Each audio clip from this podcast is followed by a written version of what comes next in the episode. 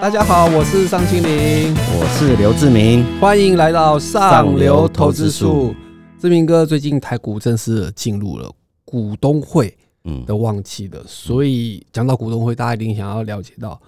一个重要指标，就是殖利率。所以我们今天就要帮大家特别挑选出两家绩优股哦，其中有一家甚至是连续十年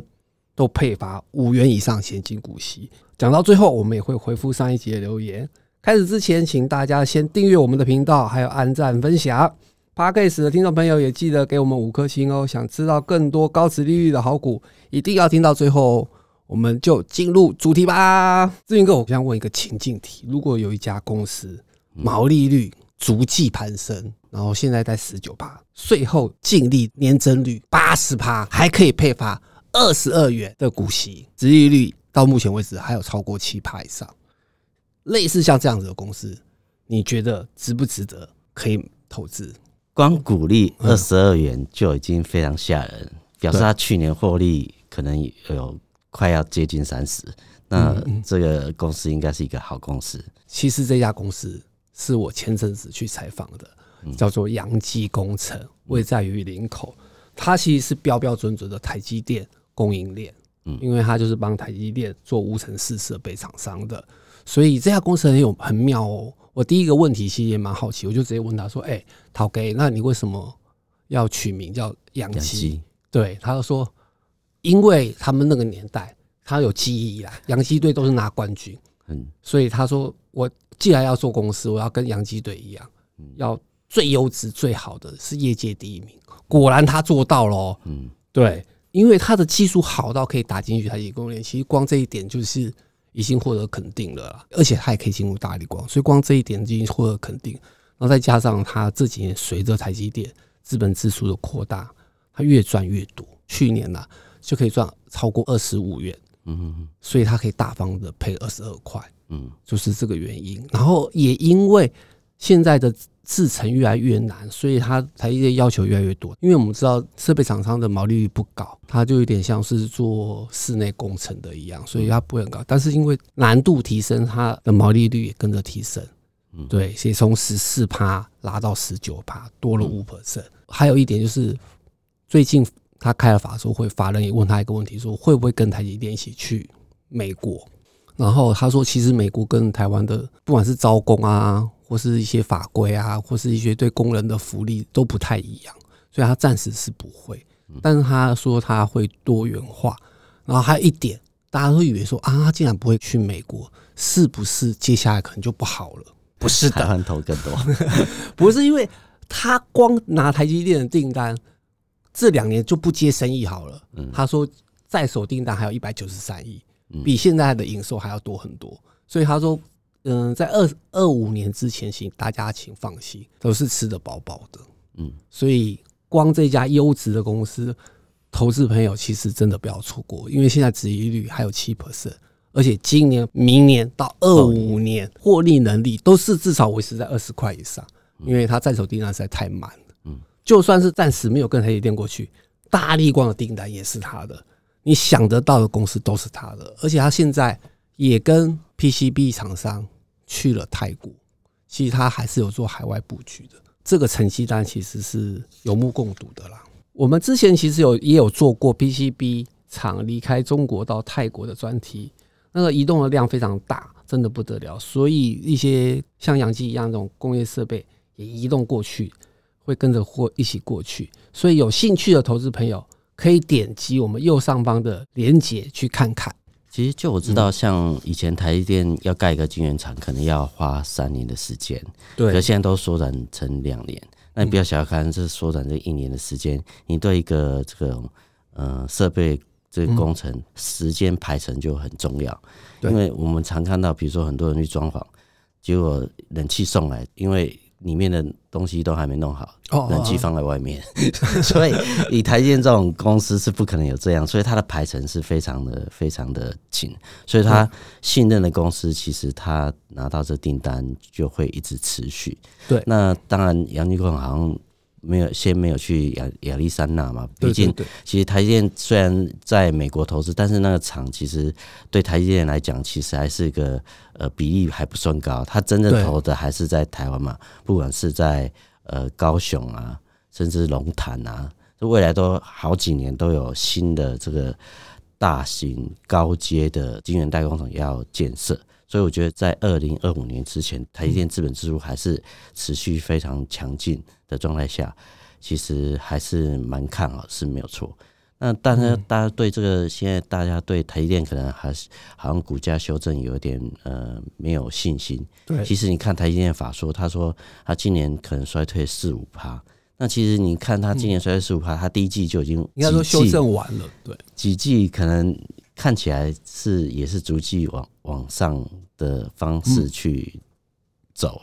所以我觉得下半年这个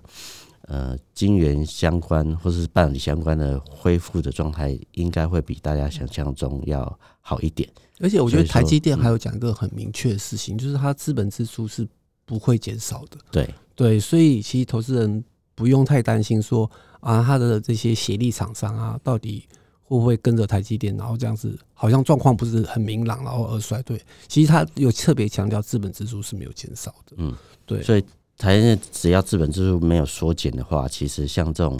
呃像阳基工程这样的公司，它的那个营收成长的力道就会持续，因为毕竟呃大家担心说晶圆代工的呃比如说呃价格修正啊，其实跟它盖厂是没有关系嘛，因为，你要盖完厂才会生产，嗯，那生产是后续的这个呃业绩问题，所以说我觉得嗯。阳基工程这样公司在二零二五年的确它是非常安安全的，对。那当然是找一个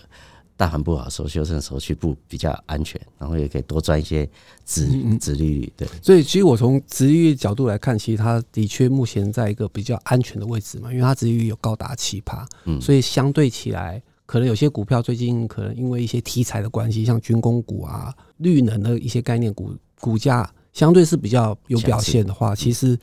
找一些高值率股其实是相对安全的。然后我在外带一个优势，它也是爱台概念股，它光做台湾的生意就高达八成，听说好像台积电就占它四成的营收，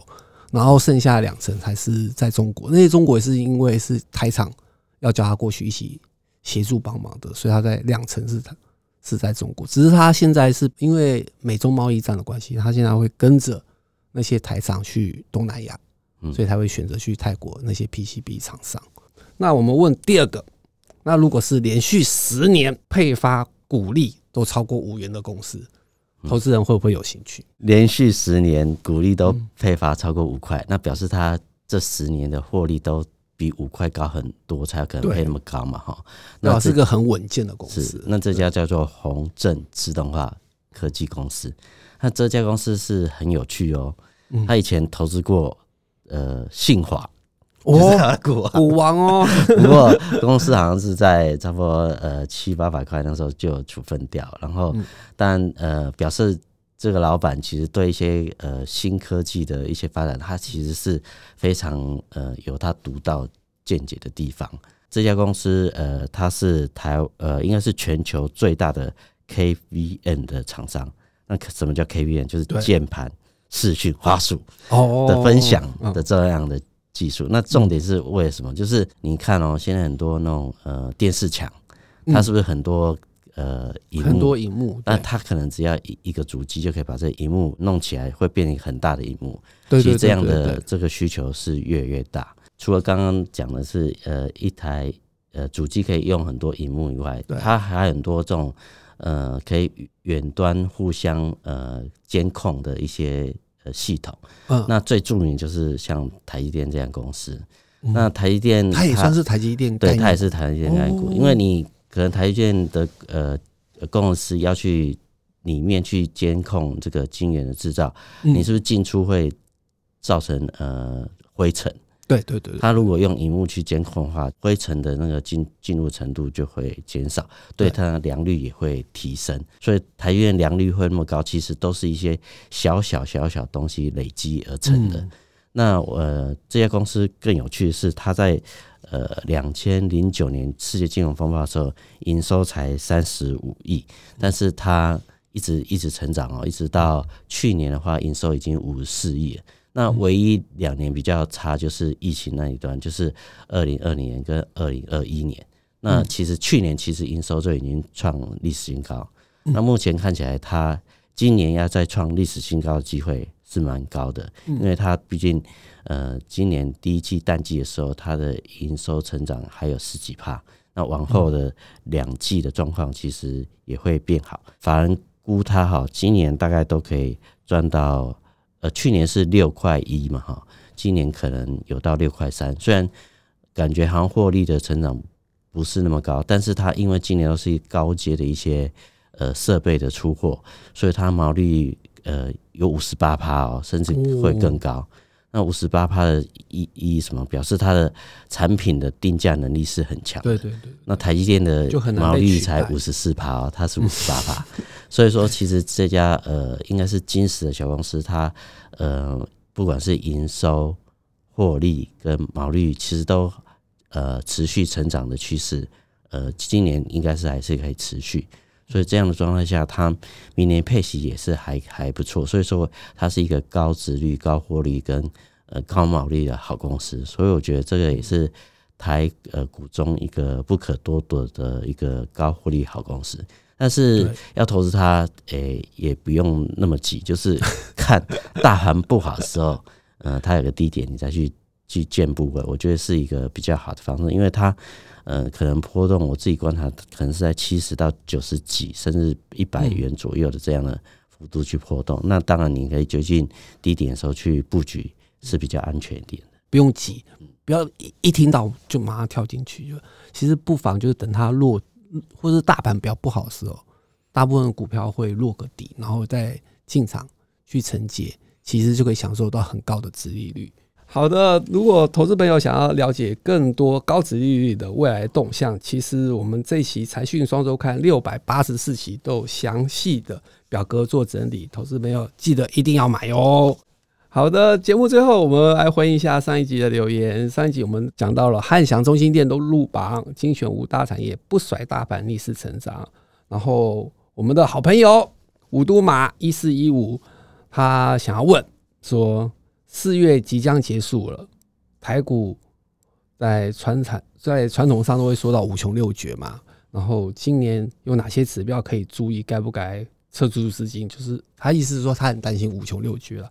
这一部分我大概分享一下。其实最近台股其实已经开始有点好像有点迹象，好像资金已经不稳定，好像想要撤出。我我大概讲几个主要的指标可以提供分享。第一个就是资券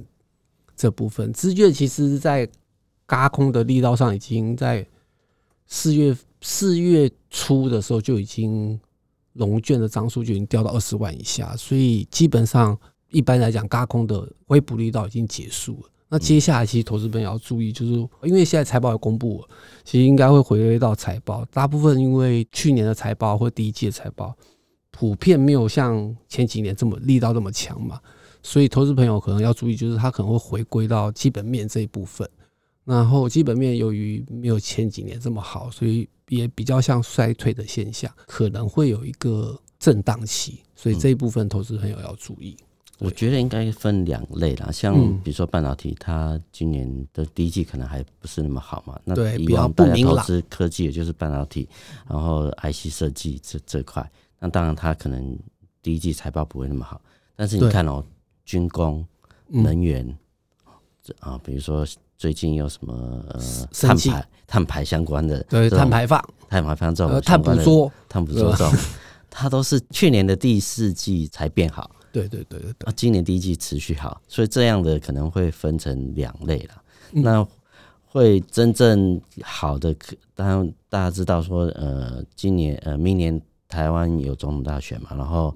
呃，美国也有大选，所以说大选前一年基本上的状况都不会太差了。对，那所以说可能的确在四五呃五月六月的时候会有一个稍微震荡的时间。像去年这样大回档是几率是不高了，对，所以因为升息已经接近尾声嘛，对，然后通膨看起来呃，虽然没受到完全控制，但是毕竟也没有再往上走，所以以前比就去年年初的坏消息，目前都变转成呃比较正面的消息的状态下，然后今年可能从低季是低点，然后慢慢的跌，当然四五月可能会有个波动啊，那波动大部分是在我们过去认为比较消费性电子的这种才会有五穷六绝，那么如果是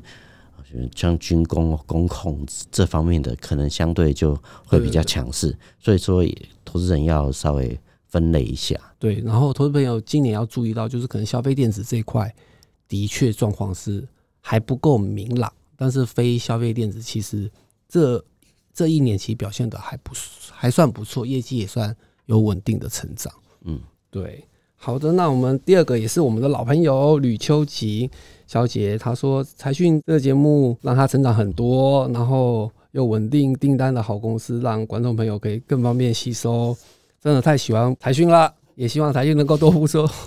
然后节目太少了，要多做一些优质的好节目。然后我们还是再次谢谢吕秋吉小姐的支持。好的，大家看完了，别忘了留言给我们哦。那我们今天就聊到这里哦。对内容有兴趣的。朋友也欢迎购买我们财讯双周刊六百八十四期，那我们上流投资术，下次见，拜拜。